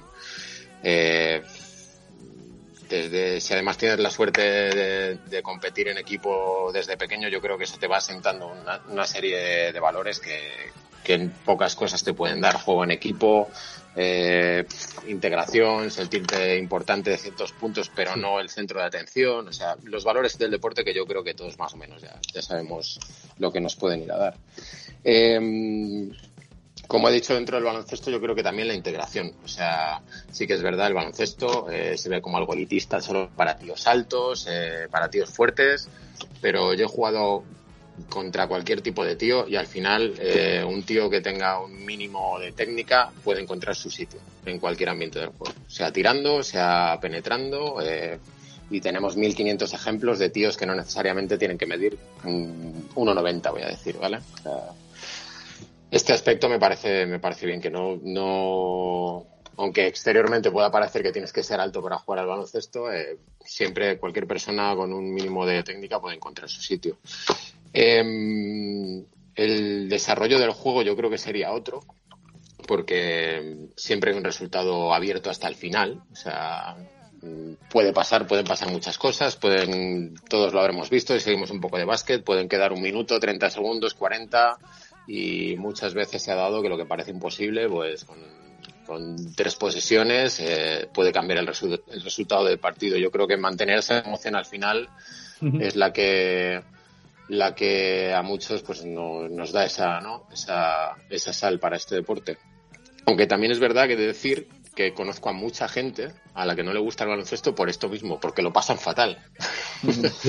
y con este argumento, ¿eh? Yo conozco a mucha gente que me dice, tío, yo es que el baloncesto no lo aguanto porque lo paso fatal hasta el final. Entonces, lo que a uno nos genera una endorfina, ¿no? Placer, dolor, a otros a otros les envía, les envía para la cama, tío. Y por último, no sé si he dicho dos, tres, pero también me gustaría añadir el, la estética. O sea, tanto en el juego como como lo que supone el submundo baloncesto, ¿no? O sea, todo, todo lo que ha generado respecto a modas, yo creo que, que el, y una mención especial aquí para la cultura afroamericana que a través de tanto de la música como de los deportes y de y de su valía sí que han infiltrado toda su influencia en lo que nos gusta a la mayoría de nosotros hoy en día, lo que nos gusta vestir, a lo que nos gusta hablar, eh, gestualizar. Entonces, esta, este impacto estético yo creo que es muy importante también en NBA. Mm. Em, creo que es todo ahora mismo, sí. Yo también te diría una cosa, ¿eh? El, eh, en esa parte estética, el baloncesto a mí lo que me resulta, aparte de estético, es plástico, tío. Es muy bonito, es decir, es muy fotogénico, ¿no? Es decir, hay deportes que no mola tanto ver el dinamismo de moverse, yo qué sé. Incluso, por mucho que le busques tres pies al gato, el golf no, pero estamos hablando de deportes. Mira, mira, ahora que has dicho esto, Alberto, eh, me voy a mojar, que me pedías que me mojara antes. Sí. Ahí, ahí. Una pared, de una, una pared de una habitación, una pared de una habitación, ¿vale? Años 90. Ok. Ponme un póster de Michael Jordan en el aire, con el balón. imaginaos la típica imagen de Jordan a punto de machacarla. Ese póster ¿qué tendrías encima de la cama? ¿Ese póster o un póster de futre con la camiseta de Marbella eh, a punto de darle una patada a un balón? Pues mira, Jesús Gil. No te voy a contestar yo, te va a contestar Sergio, porque Sergio tendría la del. La de, a ver, Sergio, dinos. Estéticamente estoy hablando, ¿eh? Cuidado con las ah, Bueno, es más guapo, pero Futre te das la mano y te quita el reloj, Futre, cuidado. y se lo da al otro. Y se, lo da al otro. A ver, pero, pero ahí no ha sido justo, tío. Porque no has cogido. No, no, no, no, no. No, no está siendo justo, tío. Venga, pues a Prosineki, venga. No. no. El que fumaba. No, pero claro, eh, yo estoy con Alberto, ahí no ha sido justo. Tú te coges y tú dices a Jordan o, o una falta de Beckham. Que tenía bueno, no. Eh, eh, a ver, a ver, a ver, a ver, a ver. Que, a ah. ver, que os está engañando, que os está engañando el hambre. No, no seamos así, ¿vale? estoy hablando de estética, estoy hablando de un de, una de un humano en el aire con toda esa estética o un humano pisando suelo dándole una patadita a un balón. no, estoy hablando de si es más guapo este o es más guapo. No, no, no. David Beckham, por donde iba por el campo, el césped iban creciendo margaritas. Iban creciendo margaritas por el césped. No, porque no estás siendo justo, tío. No estás, no estás comparando además porque eres, eres muy cabronazo. Porque nos estás eh, metiendo en la memoria la típica imagen del, del, del Air Jordan, ¿no? Es decir, habrá posturas que no sean tan bonitas de, Jordan, porque Jordan también estaba como, a ver, hay, hay, humanos que, que, andan por el suelo, ¿vale? Es decir, el, el 99% del tiempo Jordan estaba en el, en, el aire. En el, aire, según tú, no. ha, sido, ha, sido, muy cabrón en el sentido de comparar terráqueos Solo iba andando cuando se calzaba el traje ese horrible eh, XXL. El XXL. a, a no te... Pippen. Se también ese traje, porque joder. No, no, es que era, madre mía, los trajes de esa época eran para. Uf, Esto tiene, tiene, un programa. pues claro que no estoy siendo justo. Porque hay imágenes muy bonitas de, de, yo que sé, de Van Basten. Por poner en la misma, en la misma, en el mismo tiempo, pues un Bas, eh, por ejemplo, un Van Basten, o puede ser perfectamente, eh, o Creed, haciendo chilenas, que esa parte es una parte súper estética, o un remate de cabeza en plancha. Y fíjate que yo te o una entrada muy fuerte. Que yo, ya, es que me, me, cuesta como Chendo, Chendo haciendo una entrada. Claro, cuidado. Bueno, Sergio, Sergio tendría una de López ahí. Una, joder, López, madre mía. bueno, Rambo López, tú, cuidado. Me está costando mucho defender, me está costando mucho defender el tema del fútbol. Me estoy, me, estoy completamente rusty, rusty. No, no consigo. Perdona, pero el mejor póster sería uno de Ayton Senna y punto. Y nada, ni fútbol, ni baloncesto, ni nada, lo siento. Yo te, voy a decir una, cosa. Schuster con su bigote en la foto inicial de un partido, cuidado. Ahí agachadito agarrando el balón, ojo, ¿eh? Sí, sí, sí. Sí, sí, sí. Yo bueno, vamos a dejarlo aquí. A ver, cuéntanos el. Lo podemos. Lo, eh, te reto a duelo eh, con una espada. Ya está. Con una esgrima. lo, resolvemos en una esgrima y ya está. ¿Y cuál no harías? Eso. ¿Qué deporte no haría? Pues mira, esto lo tengo muy claro porque, porque se me ha planteado varias veces y he dicho, no, no, no, no. Em, nunca descenderé eh, la ladera de una nieve, de una montaña esquiando. Hostia, nunca. No, le tengo un respeto, tío. No, no, no, no, no. Tengo mucho respeto. A mí voy a ir ahí con los niños, el trineo, las bolitas, perfecto. Pero, pero no, no, y a estas alturas menos. No, no, no, no. Eso, eso lo tengo claro. Por lo que mola. Si tú eres de la meseta, no vas a ir con trineo, irías con una bolsita del Carrefour, ¿no? No, de las de basura negras. Las de basura, ¿no? Yo, yo voy así. Pero, por ejemplo, Robert es un gran defensor. Robert ahí te puede dar la réplica porque... Algo. no, no, no, es, que no, no, es que no, no es que no me guste Robert, es que le tengo mucho, respeto, tío. no, es normal, es que se le pierde el respeto y yo que, por ejemplo, hago todo deporte que tenga que ver con la montaña y, y cualquiera de ellos, hasta el mismo senderismo, o sea, mira, yo, por ejemplo, o sea, haciendo una mierda de la ruta del Cares, sabes que simplemente pasear, o sea, andando por allí se cayeron unas rocas, ¿vale? Porque debió ser unas cabras que estaban por ahí. Y a dos palmos míos pegó, que arrancó la mitad del suelo, ¿sabes? Y ves a todo el mundo pegado a la pared, a la pared, a la pared, y empezaron a caer rocas, rocas, rocas, que nos hubiéramos ido al hoyo en un pispás. Y estoy hablando de pasear. ¿sabes? Es decir, todo lo que es la... Y estoy hablando de algo que no es... Ya si me dices, pues eso, que a ver, el, eh, yo, yo esquí, por ejemplo, no le hago, ¿no? Pero yo hago, yo hago snowboard y, y es peligroso. O sea, yo desde el primer día, por ejemplo, yo siempre yo llevo casco en haciendo snowboard mm. y el primer día yo me acuerdo que me lo compré, me pegué un cebollazo que tengo una marca justamente en la nuca de que me pegué con la tabla con todo el canto ahí. Hostia. ¿Sabes? Me hizo... Sí, sí, sí, o sea, que al final, es decir, y, y yo me he pegado galletazos muy gordos, pero bueno, al final, sí es verdad que hay que tenerle respeto, sí es verdad que la nieve duele, pero bueno, o sea, es dependiendo cómo te caigas. Yo hace poco, yo aquí en Madrid que tenemos el Snow Zone, sí que iba yo a, juguetear ahí en el parque que hay. Eh, me bloqueé en un, en un módulo, ¿sabes? De la forma más tonta, me caí, ¿sabes? Pero de esto de que te quedas en blanco y me jodí el hombro. O sea, de la forma más, más absurda, ¿no? Que al final, pues bueno, eh, todo puede pasar, pero, pero te entiendo. Te entiendo y sobre todo, o sea, ningún deporte para empezar yo creo que hay que hacerlo con miedo. Hay que tener respeto, pero como tengas miedo, mejor no hacerlo. Sí, sí, claro. Está claro, mejor quedarse en el bar, te tomas unas cervezas y, y eso no lo vas a hacer nunca con miedo. Con respeto, pues, pero con miedo. Bueno, chicos, tenemos que ir cerrando este capítulo. Quedarían un par de preguntillas por ahí también interesantes que ya recogeremos en otro instante, como pues algo así como, yo que sé, donde eh, aunque no lo hayas hecho nunca, ¿dónde tú te ves bueno haciendo un deporte? Aunque no lo has hecho nunca. sí que una. un- Perdón, Sí. Alberto, que te interrumpa. Sí que quería Sí. hacerle una, una pregunta y que conteste rápido solamente. Al igual que has dicho, ¿qué deporte no harías? Justamente lo contrario. ¿Qué deporte se te ha quedado con la espinita de, de haberlo Ay, hecho? es- esto lo tengo claro también. Pues este lo tengo- Ya, ya no, este- ya no desarrollo más la pregunta. Este lo, pregunta tengo, este lo tengo claro, pero, pero es muy tarde. Me sobran 20 años, tío. Claro, pero lo tengo la claro. ¿Cuál, cuál, Lo tengo sería? 20 claro. Eh, fútbol americano, tío. Me hubiera, Correcto. me hubiera encantado pillarlo con 20 años, tío. Ya. Yo creo que hubiera sido ahí un... un hubiera metido unos, touchda- unos touchdowns, pero, pero bien. Porque yo te- con 20 años tenía una velocidad muy guay, tío. Pero bueno, ahora es tarde. De hecho, os voy a contar una historia que, mm, que, que no me arrepiento para nada. Eh, hace, pues a lo mejor hace 10 años, hace 10 años eh, me, empecé, me empecé a interesar por la, por la NFL. Yo voy a hacer 40 horas, o sea, con 30, ya iba 10 tarde. Eh, entonces, pero me voy a pegar esto.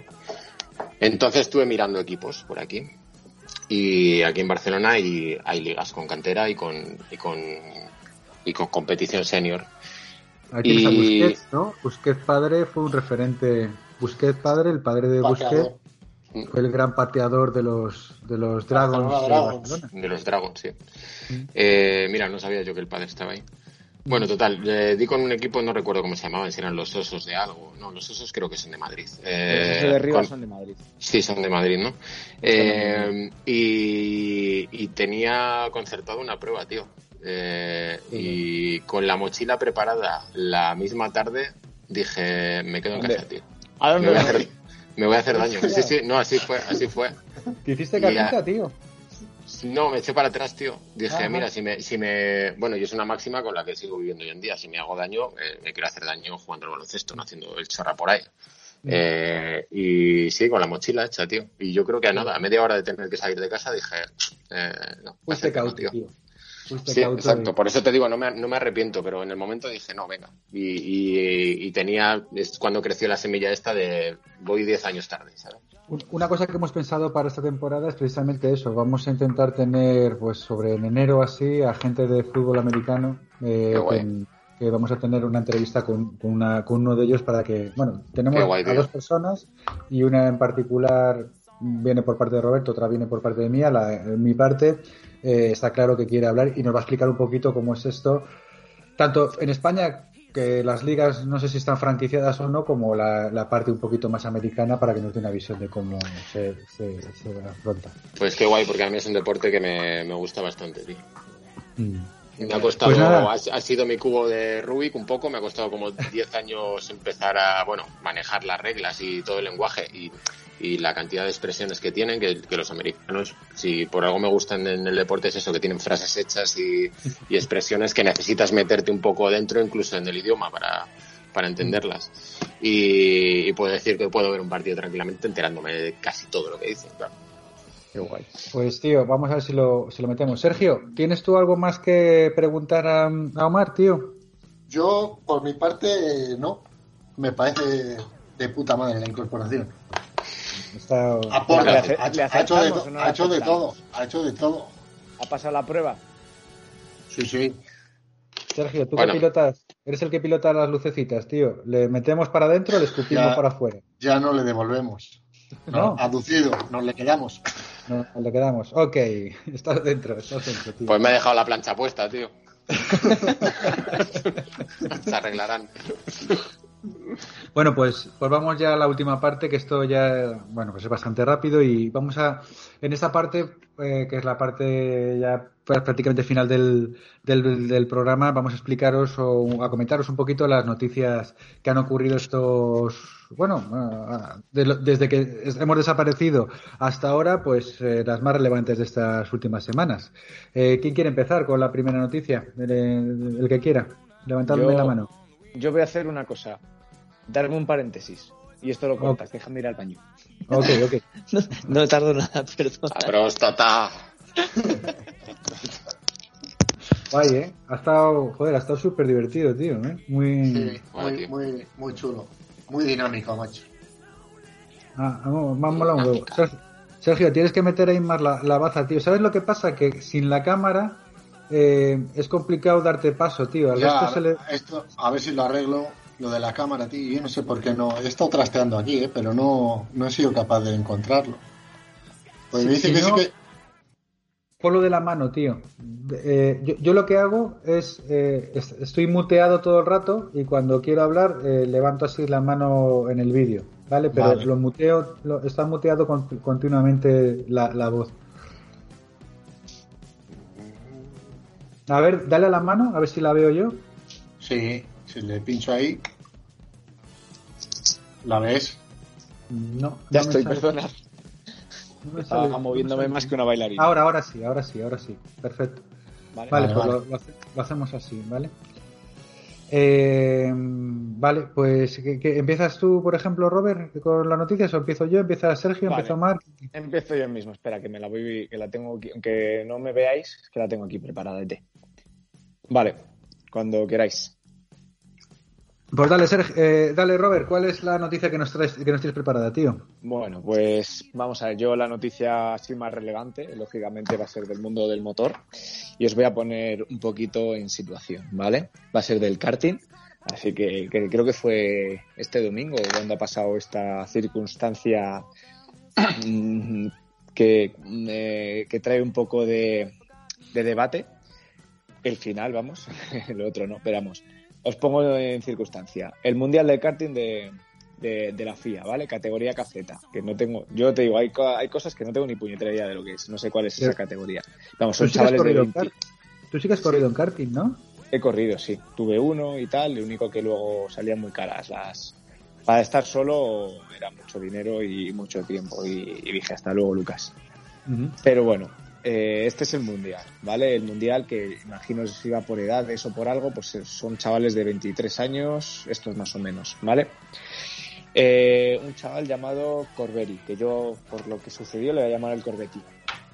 Pero vamos, eh, este chaval eh, estaban disputándose la final, ¿vale? Porque esto, pues, irá, imagino que irá por clasificaciones, ¿no? Y luego, pues, quien gane la última prueba, pues ha ganado, ¿no?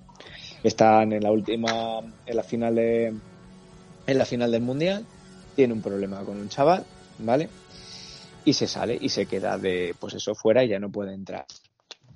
¿Qué es lo que hace, qué locura hace este chaval? Pues coge, eh, así, tan pancho, arranca el parachoques delantero de su car, se queda, espera, arranca el parachoques, tú tienes protecciones delanteras y traseras, según la, yo por ejemplo yo corría sin protección, como sin una protección trasera, son unas protecciones, vamos, es mm, todo el mundo ha competido o ha hecho un karting de estos de 8 o 10 minutos, ¿no? Pues los profesionales son muy parecidos, lo único pues eso con un mejor motor y más ligeros y todo, ¿no? Pues como se queda fuera, no se le ocurre otra cosa al chaval que arrancar toda la parte delantera. O sea, imaginaros un Fórmula 1, pues arrancar todo el morro delantero, acercarse andando a la carretera, esperar, esperar. medio de- a- Sí, sí, en medio se estaba disputando la carrera. Ese se queda fuera y ese eh, se le ven las imágenes, ¿vale? Si lo ponéis a buscar aparecerá por ahí. Ves que, que llega y espera a que pase el rival que le ha echado fuera y se le ocurre el tirárselo, ¿vale? ¿Cómo? Pues el tirárselo, sí, sí, coge y se lo lanza al rival eh, para darle, pues eso, en la siguiente vuelta en la cual... Psicópata. cual- claro, pero no, no más con esto... ah, o sea, es que hay más. Espera, espera, No espera, más para, con para. esto. Termina. Paro, paro. Inciso. Me estás diciendo que un tipo que ya de por sí es un poco ridículo, un tío grande montado en un cochecito tan pequeño que me recuerda No, a este- Mario Bros. Además, este chaval era. A ver, son 23 años, que es un chavalito, pero. Pero este chaval era alto, ¿eh? Va, va con un mono de esos de, de competir, corriendo en medio de una pista con un parachoques. Vestido de astronauta de mentira, claro. vestido de astronauta, con un morro de, de car y Sí, con un espera, cacho car y se lo lanza a su rival. Eso es. espera. Pero si un bicho de esos va a, a, a 80 kilómetros por hora, ¿cómo le vas a acertar con un, con un parachoques? No, no, no, ya te digo yo que no acertó. De hecho, de hecho, yo he visto las imágenes, es, tan malo que rebota en el suelo, porque pasan varios, ¿no? No va el tío despegado ni nada, van, van pues lo menos 10 o por ahí. Pues rebota y encima le da otro, pero vamos, eso es otro caso. Pero bueno, al tema. Que no se queda a gusto, yo creo, con esto, yo creo, porque no acertó lo que sea, que se va al parque cerrado, que eso es cuando terminan las pruebas, por donde dejan los coches y todo, se ve al rival, pues estar ahí en el coche y se lía a hostias con él, ¿vale? En el cual, pues llegan los padres, llega no sé quién, y se lía una batalla campal en, en el parque cerrado de, del, del, del puto mundial de karting, ¿sabes? Robert, no me digas que se- de verdad hay ot- otra cosa súper ridícula para mí que es pegarse con el casco puesto. ¿Tenían el casco puesto o no? Hombre, claro, con el casco puesto. Qué guay. Otro éxito. con el casco puesto, pero claro, los padres no. Que, que, se- que, vamos, que por lo menos había 10 personas dándose de hostias ahí. Uno separando, otro no sé qué, tal. Mundial de karting. Esta es la noticia, ¿vale? La historia que a mí, por ejemplo, luego me da un poco de. No de pena, ¿no? Eh, el chaval, la verdad, que luego ha recapacitado. Estos son, pues eso. Pues es cuando, cuando juegas al fútbol y a todo el mundo se le ha escapado la pierna y le ha dado una patada a otro y cosas así. En el baloncesto un codito y cosas así, ¿no? Pues esto igual, no se te ocurre otra cosa que arrancar me- medio caro y lanzárselo al rival, pues lo mismo. a ver, la verdad, el chaval ha pedido lógicamente disculpas y todo eso, y a mí lo que realmente en este caso me da un poco de pena, que es donde entra un poco el debate, eh, ha tomado la decisión del chaval de dejar las competiciones eh, automovilísticas. De hecho, se acercó a, a los jueces y les dijo, tomar, aquí tenéis mi licencia, dice que me arrepiento de esto, dice esto no va, de hecho pone, lo puso por el Facebook, dice, me gustaría pedir perdón a, a los amantes de este deporte por lo que he hecho, dice, dice, no hay perdón, es algo que nunca en 15 años, que lleva el chaval 15 años, dice, es algo que en 15 años no, eh, de mi carrera deportiva que nunca ha pasado. Dice, dice, después de la carrera, una vez que me llamaron los jueces deportivos, les pedí que me retiraran la licencia. Dice, pero ellos no pueden hacerlo. Dice, está, está escrito en el reglamento, o sea, es que no, que no fueran tampoco contra ellos. O sea, la verdad que después, dice, por esta razón he decidido tomar, en parte, que no voy a competir en ninguna competición de motor durante el resto de mi vida. Dice, no es justicia, dice, sino simplemente es lo correcto. Viene de una familia del motor y todo. A mí, realmente esto me da pena, ¿no? Que un chaval No. de 23 años, hostia, tome estas, estas decisiones, ¿no? Y ahí Bueno, yo- Le- le- una, pre- una pregunta. eh, ¿Le hubieran dejado competir, volver a competir? seguramente. Sí. A ver, le hubieran metido una sanción y todo eso. A ver, el problema que, por ejemplo, sí que competía para Tony Cars, que es uno de los mayores. mm, es de los mayores de, de yo le conozco de cuando competía en karting y todo, esa, esa marca. Y sí es verdad que han hecho un comunicado, pero no ponían el comunicado como que le echaban. eh, ponían que no, pues eso, que no apoyaban esas esas cosas, lógicamente, pero no ponía. Yo pensaba que en el comunicado ponía que pues iban a- rescindir el contrato y todo eso, pero no lo pone. Y a mí, realmente, o sea, me parece. Yo he estado en esas cosas, sé lo que pasa. A mí me pasó, perdonad, me pasó una cosa muy parecida a eso. Yo compitiendo en karting tuve un rifirrafe con uno, se fue fuera, no le eché, pues si no le te lo diría, diría, soy un hijo puta y le he echado, no, no le eché. Y el chaval se quedó en esa curva pues tirado y no pudo, vamos, y se quedó sin poder disputarlo, porque al final cuando pierdes esas carreras vas casi todos juntos, ¿sabes? No es como la Fórmula 1, que se quedan despegado uno y ala, ¿no? Van, van- casi todos juntos. Y en la siguiente vuelta, de repente, me lo encuentro en dirección contraria a chocarse conmigo, tío. A ver, quizás el problema aquí parte de la base de que la gente que hacéis eso estáis un poco tronados, tío. Sí, Porque sí, no- puede ser, normal, sí. vamos. No, y se le junta, a ver, yo en esto se le junta que hay mucha adrenalina en ese momento de estar disputando, de tal, no sé qué, y no lo defiendo, ¿no? O sea, yo nunca he defendido la violencia en un deporte y yo, sé, yo siempre soy con las medidas muy estrictas, ¿no? Pues si has cometido un error, pues te jodes, o sea, se paga las consecuencias, ¿no? Pero, pero, joder, a mí me da pena, ¿no? Que un chaval al final con 23 años, con toda la vida por delante, que realmente ya tienes 23 años, si estás en un mundial, de hecho yo he visto su palmarés, no va a llegar a la Fórmula 1 ni nada, pero bueno, lo mismo puede dedicarse a otros, otras categorías y tal, que de repente coja y diga que ya estará, o sea, es que él mismo diga que no va a volver a competir, que se retira de esto. A Pues mí, a lo mejor no le gustaba lo que hacía, tío. Claro. no te extrañe, porque viene de familia de, de. Claro. Mira, lo mío, lo mío es la entomología. que ahí tienes mi, mi carnet, fuera. Sí, sí, sí, sí, pues lo Ah, mismo. mira, a, lo mejor se le ha abierto puertas para hacer otras cosas que le gustan. Sí, o sea que claro. bueno. Vive con ello, Robert, no pasa nada. Este tío va a ser feliz también. Eh, le, Seguramente. llamam- le llamamos. Le ¿Quieres llamamos al programa de. Vale. Bueno, Sergio, pasa, ¿qué, te- qué tienes tú por ahí? Yo tengo una, macho, que me ha llamado, me ha llamado mucho la atención, porque además como es un mundo que nos mola y ya, fíjate, en el programa que estuvo María con nosotros comentamos el tema de las zapas, pero en otro campo.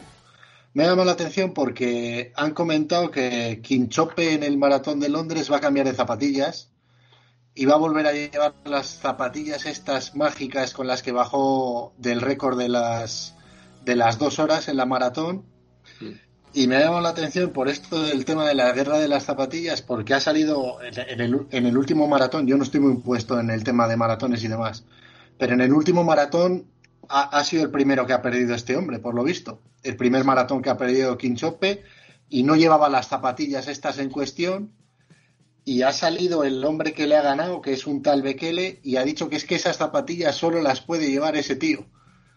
Que esas zapatillas son rarísimas, que no hay quien las domine, que deben ser muy blandas y que no hay quien, quien pueda con ellas. Entonces estaré alerta, macho, para el, para el maratón de Londres, a ver qué pasa, si gana o no gana y hasta qué punto pueden influir unas zapatillas, tío, en el, en el mundo de la maratón. Yo, perdona, te, sé que has pedido la Ale, pero me voy a meter ahí entre medias. Yo sí es verdad que no las tope de gama. eh, yo, como sabéis, hago atletismo. He probado estas zapatillas y se notan una pasada. Se notan muchísimo. O sea, de hecho las querían ilegalizar y todo eso. O sea, yo he probado estas que tienen fibra, una suela de tienen una fibra de carbono ahí y eso te lanza como un demonio. Las y yo que soy un ¿no? Sí. Alpha Fly Next pone que Sí, son. es que hay ahora hay como 20 modelos, no sé cuántos. Yo tengo uno de ellos, eh, salí- eh, me salieron caras y, y se nota mogollón. Y un, un, un apunte, también pasa con lo de las zapatillas que va con este tema. Hay muchos que lo mismo les patrocina, yo que sé, Reebok o lo que sea, y mandan que un zapatero lleva a otras. y le- no, no, no, le meta la suela, por ejemplo, de la Nike. Y les ves corriendo con la zapatilla que es Reebok, pero ves toda la suela que es la Nike. Y ahora tu turno, Albert. A ver, en, eso- en ese tema de las marcas y los patrocinios, un día si queréis podemos hablar que os puedo explicar Sí, cosas sí, muy esto, curiosas esto- de, esto mola, esto mola. de, de- en el fútbol, por ejemplo, cuando pierden los patrocinios los jugadores, por lo menos en mi época, se cogían zapati eh, la, la- yo qué sé, cualquier eh, bota de fútbol, la La Copa quitaban, Mundial. La Copa Mundial, las quitaban o las pintaban la parte blanca para identificar que estaba buscando patrocinio. ¿Sabes? Hace Cuando- poco, perdona, tú hace las- poco Sergio Ramos se pintó las zapatillas de negro. Eso es, más o menos. Bueno, se sigue haciendo. Pero bueno, yo en ese comentario que ha hecho Sergio voy un paso más allá, tío. La conspiranoia del deporte. Si estuviera aquí José, a ver si algún día quiere venir, me molaría un huevo todo ese tema. Porque para mí es conspiranoia del deporte, ¿no? Yo voy dos pasos un poco por, por delante de, esa jugada. ¿No crees tú, Sergio, que quizás Nike haya hecho ese movimiento con Quischope para esperar que en ese maratón de Berlín vuelva a ganar y las zapatillas vuelvan a revalorizarse mucho más con un, con, con un mayor impacto de marketing. Es decir, que ser, incluso le hayan ser. pagado dinero por perder para luego ganar otra vez y que la gente vuelva a comprar. Pero es que todavía, es que todavía va más a, a- resalta más lo otro, porque el otro hombre que ha ganado también lleva Nike, pero lleva las que has dicho tú, las Vaporfly. Entonces, Claro, es Nike, es el que, Nike el que quiere superarse a sí mismo, el que quiere. No sé, me ha llamado la atención. Me ha parecido una noticia. Me ha, me ha parecido una noticia curiosa.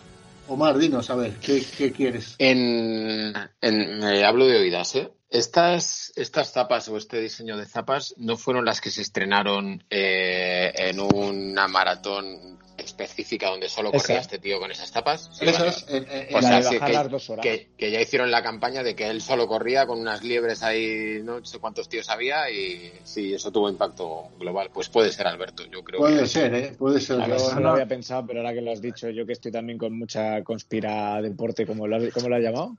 La, la, la conspiranoia sport, tío. Esto Me es- parece, me parece que seguro es eso, porque va todo y los de Nike no son tontos. no, que no, que no. Que esta Que las gente- casualidades ahí no creo yo. No. Hay que esperar al de Londres. Hay que estar al loro, ¿eh? Mm. Especial Sí, sí, hacemos, sí, sí. lo retransmitimos. Omar, cierras tú, ya que eres el, el- el actor principal, ¿me dejas a mí simplemente hacer mi pequeño aporte a las noticias y cierras tú? Vale, O- perfecto, ¿vale? sí, perfecto. Yo, Em, espera, hago yo primero la- un aporte mío de, de mi noticia y luego cierras tú y así cerramos ya programa, ¿vale? ¿Ok? Pues mira, yo lo que traigo aquí es algo muy sencillo, eh, que es la la la, la, la estupidez que ha hecho a la Philip en la lieja de Ah, Aston Villa. joder, ma- maravilloso. Maravilloso. Maravilloso. A la, a la Philip, A la maravilloso. Es el mejor, el mejor de tu equipo. Perdona, ¿has visto que casi se la vuelven a liar el otro día? Sí, Sí, sí, sí, sí, Que casi la vuelven a hacer lo mismo, tío. Se le queda una cara blanquita. Bueno, pues por, por poner simplemente rápidamente en, contexto a la gente, Alaphilippe es el tío más afortunado del mundo. Corredor francés, ahora campeón del mundo. Le ha levantado la novia a, a otro tío del, del, del, del pelotón internacional. Eh, ¿Quién era? Que no me acuerdo. El otro francés. Bueno, una novia preciosa, guapísima, entrevistadora de, de deporte. Esa es la parte más eh, papel cuche de, esa- de ese asunto. Bueno, pues a la fin gana el, el mundial y acto seguido va a un monumento de ciclismo. Un poco la gente que no sepa de ciclismo, pues la gente conoce el Tour, conoce la Vuelta, conoce el Giro y luego hay cinco grandes monumentos que son carreras de un día, ¿vale? Pues está la Leja Bastón Vieja, la, la San Remo, la mm, ¿cuál es la otra? La Flecha Balona, eh, la París Roubaix y falta y falta una que es la Torino, no, no me acuerdo cuál es, la, la, la quinta. Bueno, pues una de esas que es donde se baten el cobre todos los más importantes. Pues nada, llega al final del, de, de la carrera y va el Margichi, el niño este de 21 años que es una auténtica máquina pero que tiene un corte de pelo feísimo, el, el, el Podacar, que es la- el, el- la- el nuevo campeón de, de- del Tour, el, el chavalito este, el primo Roglic y el y el y a, a la Philippe para bueno pues hace- van a hacer el sprint volata y pum pum. Y lo que decía Omar una de las características que diferencia a los deportes es eh, pues es el espíritu de mejora el espíritu de, esforzarse el dar el todo hasta el final. Pues el Alaphilippe pues en este caso la cagó de vamos hasta el final. El tío a prácticamente 20 centímetros de línea de meta como es un tío que le gusta las cámaras un montón, se gusta cuando hace esa- eh, cuando hace escapadas y todo, de los que gira para atrás para que la foto del, del Velo News salga guapísimo, el tío es, es un tío atractivo, ahí se tira, tal. Luego es muy curioso porque cuando se, no sé si te- os habéis dado cuenta que cuando se tira en los descensos, el tío empieza a hacer ahí posturas súper elegantes y, y los que verdaderamente bajan luego le pasan, pero bueno, él ha quedado muy Sí. guapo, muy la guapo foto queda muy bonita. Aunque baja aunque baja muy bien. A, ver, a ver, le estoy criticando pero para mí es uno de los ciclistas personalmente que más que más me atrae. Pues bueno va a terminar la carrera el tío sprinta se ve sobrado porque el tío tiene una punta de velocidad mucho mayor del resto pero aquí tío el que aprieta hasta el final el que aprieta hasta el final pues es el que termina ganando. Y este en vez de agarrar el manillar abajo y apretar los dientes y apretar el culete y darle caña pues justo a 20 centímetros de la línea de meta, levanta las manos para salir guapete en la, en la, en la imagen, le hacen una imagen preciosa y de repente se ve por el lado derecho al primo Roglic con los dientes apretados, los ojos tapados, apretando ahí, apretando, apretando el manillar y a tomar por culo, perdió la, la carrera y es la fotografía más bonita o más interesante del, del ciclismo de este último mes porque mola ver la fotografía del tío levantando las manos y de repente ganando el que está al otro lado por, por una llanta, ¿no? Eso es Está muy bien. que- Y Muy luego, bien. le y luego le bajan cinco posiciones. Ah, luego le bajaron cinco posiciones. Sí, algo he leído. ¿Por qué? Porque hizo, Porque que hizo cambios de. de hizo cambio de dirección. ¿no? Mejor, Bueno. porque si no iba a salir en el podio llorando. No, no, a la Philippe no es de esos, tío. La Philippe es un tío que ha levantado la, la novia al, Joder, no me acuerdo. Al, a es un tío No sé es, pero sí. Nah, pero. Bueno, pues Omi, te toca. Bueno, pues yo tenía dos noticias. eh, una es una noticia rápida, sí. eh, ahora sabéis que se están jugando las, las finales de la NBA. Eh, que el mañana por la noche van, van 3-1, mañana por la noche, o bueno, cuando se emita no lo sé, pero bueno, estamos a, esperas de que pueda ser un último partido el siguiente y puedan ganar Lakers que están jugando la final contra Miami Heat. Eh, bueno, todos estos equipos han estado en, en, en, Disney World, en una burbuja, ¿vale? Con sus PCRs y sus historias. La verdad que se han tirado tres meses ahí los tíos, en principio sin positivos. Y Houston Rockets fueron eliminados y ha sido muy comentada esta semana pues la pedazo de propina que ha dejado Russell Westbrook en, en una habitación de, de hotel, en la habitación de su hotel. Ha dejado 8.000 dólares de propina. Oh my Entonces fucking tiene, God. tienen que estar, tienen que estar, exacto, tienen que estar dando palmas ahí. Y el tío super majo además con agradecimientos a, todo el servicio del hotel y, la verdad que bastante admirable. El tío tiene, yo creo que tiene fama así de engreído y de que se le tiene bastante gato, pero, pero luego lees estas cosas y dices, pues mira, ole tío. Oye, el Miami Heat, vaya, vaya, vaya sorpresón, ¿no? Mm, sorpresón el equipazo que tenía, tío, y decepción que es que en el primer partido se le se le jodieron dos muy básicos. O sea, Goran Dragic, tío, que, que es una máquina y que iba súper en forma y en el primer partido eh, la fascia a tomar por saco. O sea, no ha jugado en las finales. El tío salía ahí con un disgusto. Entonces, digamos que eso ha desmerecido un poco las finales. Y, y ahí están, bueno. Di- Dicen que se recupera, ¿no, Omar? ¿Quién Dragic? Sí, se recupera, pero dentro de meses, claro. Ah, no, yo pensé que iba a jugar algún partido. No, ¿eh? no, que no, querían no. alargar la serie para. Sí, pero, pero no, no ha llegado. Tiene, tiene la, la planta del pie hecha un asco, tío, la fasta. El que ha llegado ha sido Adebayo, que era un pivot que, que estaba jugando bastante bien y ha jugado el otro día, empezaron bien, pero bueno, al final es que los Lakers sí que tienen todo al completo, ¿sabes? Oye, dice, no. Dale, Sergio. dale. No, no, dale tú, dale tú, Sergio. Que decía, no, he leído también, Omar, que también me llamó la atención que, que Lebron quería ganar por la vía rápida porque, porque se ve mayor. Claro, que, que quería como ahorrar energías, ¿no? Para que empiece eso. a descansar más, empiece cuanto antes y, y que le dé tiempo pues a, a ganar más anillos y a colocarse ahí, ahí arriba, ¿no? Eh, yo creo que va a ser, no sé si acabará, yo creo que va a ser muy Lakers este título y, y mira, parece que al final, dentro de la tragedia, todo ha encajado un poquito para que se lo dediquen a Kobe y, y que quede ahí Ah, un bueno. poquito, ¿sabes? Claro. Que quede bonito el tema porque la verdad que vaya añito de mierda, tío. Mm. Oye, un- una, una pregunta, tío, que os quiero trasladar, que te traslado a ti en particular porque estamos hablando de baloncesto, pero lo podemos extender al resto de deportes. ¿Creéis que hay, eh, en particular en el baloncesto, porque además se nota mucho la burbuja? Hablo de la relación audiencia, eh, audiencia, equipos y equipos que quizás se son mejores de lo que parecen cuando tienen una buena eh, eh, un- una buena audiencia y equipos que se vienen abajo sin audiencia. Te explico, eh, lo voy a tratar de explicar, ¿vale? Es decir, eh, audiencia quiere decir público, ¿vale? O, o- o Ujú. fans, ¿de acuerdo?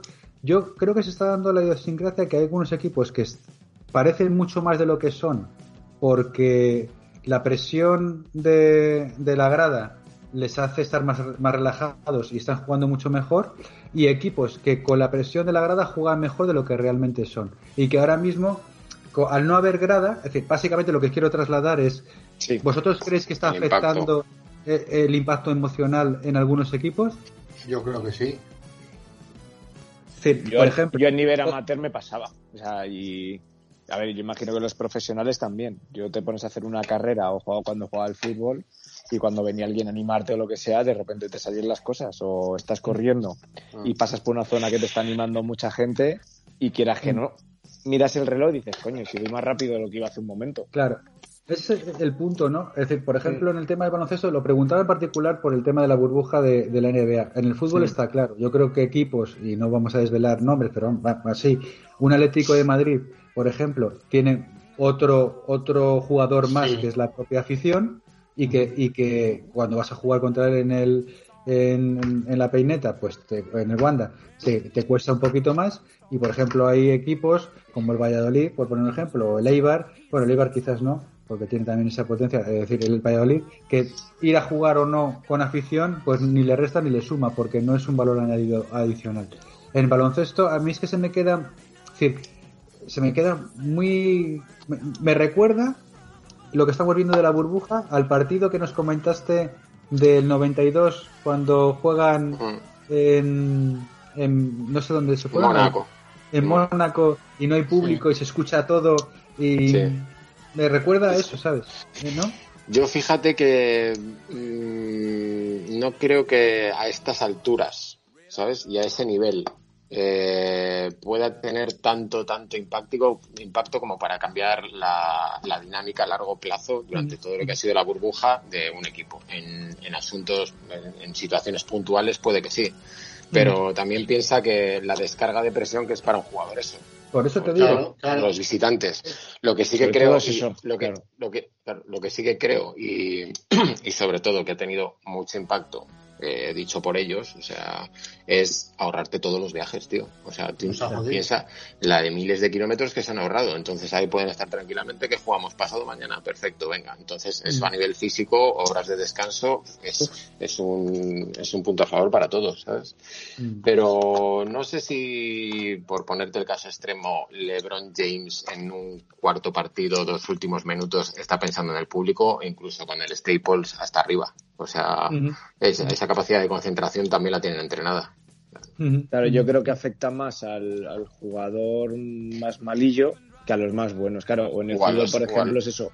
Un Valladolid le viene mejor jugar en el Santiago Bernabéu, por un decir, vacío, que jugarlo Claro. de repente subir por las escaleras y encontrarte todo el mundo chillando. Que eso al final te cagas. Pero, por ejemplo, eh, retomando el tema, está muy claro lo que comenta Robert, pero retomando, por ejemplo, el tema en el tema de la NBA, en el último, bueno, que sería largo y tendido poder hablar del documental de Jordan, porque ese no lo tenemos que tenemos que hacer un especial de este documental de Jordan de Netflix o no, no sé si está en Movistar Plus, el que el que hemos visto todos, ¿no? Del- Netflix, sí. Correcto. Eh, está claro que Jordan muchas veces eh, jugaba por y para la galería. Es decir, eh, o lo que trata de... El tío se gustaba y, y- y- y se jugaba todas porque también le gustaba gustar, ¿no? Entonces, si no tienes público, hablo, a lo mejor no, soy el idóneo para hablar, porque tú tendrás otra, otra visión, pero un poco lo que a mí me, me subyace entre las líneas. Si tú no tienes público al que demostrar lo bueno que eres, puede que ese tipo de jugadores que se juegan todo no encuentren ningún ese, ese punto de motivación. De acuerdo con lo que tú me dices, que a nivel profesional creo que está completamente entrenado esa parte y desasociar, es que tiene que ganar y el espíritu competitivo es. Pero, pero habrá alguno que sí que juegue. Por ejemplo, un Cristiano Ronaldo, ¿no crees, por ejemplo, un, un jugador que también juega por y para la galería, que se, se puede ver un poco minorizado su capacidad por no tener a gente que le que le abuchee o que le o que le no sé es algo es una chorrada lo que estoy diciendo ¿eh? pero Sí, pero tam- también yo creo que desde eh, eh, aventurándome a mirarlo desde sus ojos, también eh, con, con tantos años de experiencia, tú no crees que pondrán un callo ahí, que también tendrán callo, pum, sí. ¿sabes? Sí que es cierto que nosotros, cuando lo vemos como espectador, vemos esa tristeza y ese, ¿no?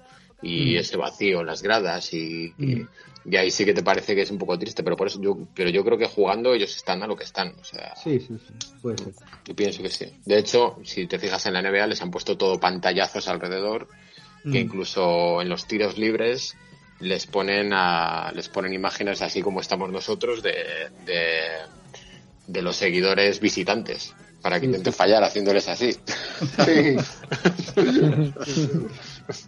bueno y cuál es la, la Pero última bueno, no sé, sí que, sí que es verdad, perdona, ya acabando, Sí. sí. que es verdad que algo tiene que haber en el intangible de que estés, de que te falten 50.000 personas alrededor. Claro, claro que tiene que influir de alguna manera.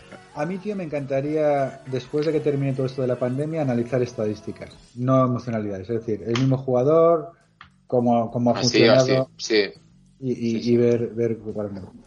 Bueno, nada, Omi, la, la última, la última noticia que tengas y vamos ya cerrando. Vale, el- mira, muy rápido, y ha sido casual. Eh, resulta que en el, en el establecimiento donde yo trabajo, el otro día tuvimos la, la visita de, pues de un equipo de Movistar, ¿vale? Eh, este equipo de Movistar ha venido a rodar, es un avance en exclusiva porque yo creo que se está, no se está anunciando. Este equipo de Movistar ha venido a rodar eh, el 20 aniversario del advenimiento de Judas. y aquí me sigo enfangando con el fútbol. Eh, eh, 20 años de la visita de Figo a, al campo. Entonces que sepáis que en breve Movistar, eh, el, el aniversario es el 21 de octubre. Eh, entonces supongo que lo cuadrarán para el 21 de octubre también. Ahí tendremos un especial sobre la, sobre la movida. Pero hay Qué tres bueno. grandes Judas, tío. Hay tres grandes Judas. Figo lo fue, es el, el- el mayor, que besó la mano. Pero no nos olvidemos de, de nuestro actual seleccionador Luis Enrique. Y, y no nos, y nos olvidemos de Laudrup. Claro. Y nos olvidamos de Schuster, que fue el iceberg, el que abrió el camino. Claro.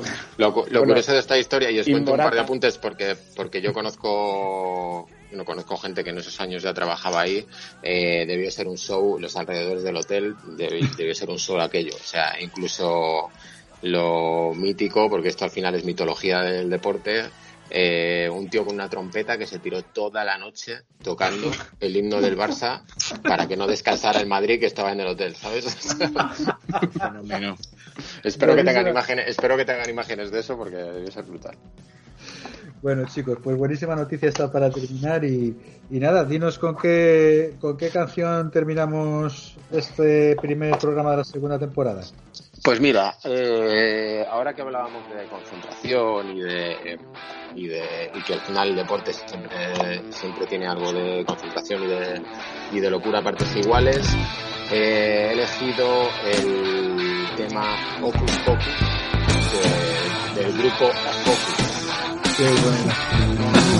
para acabar un poquito.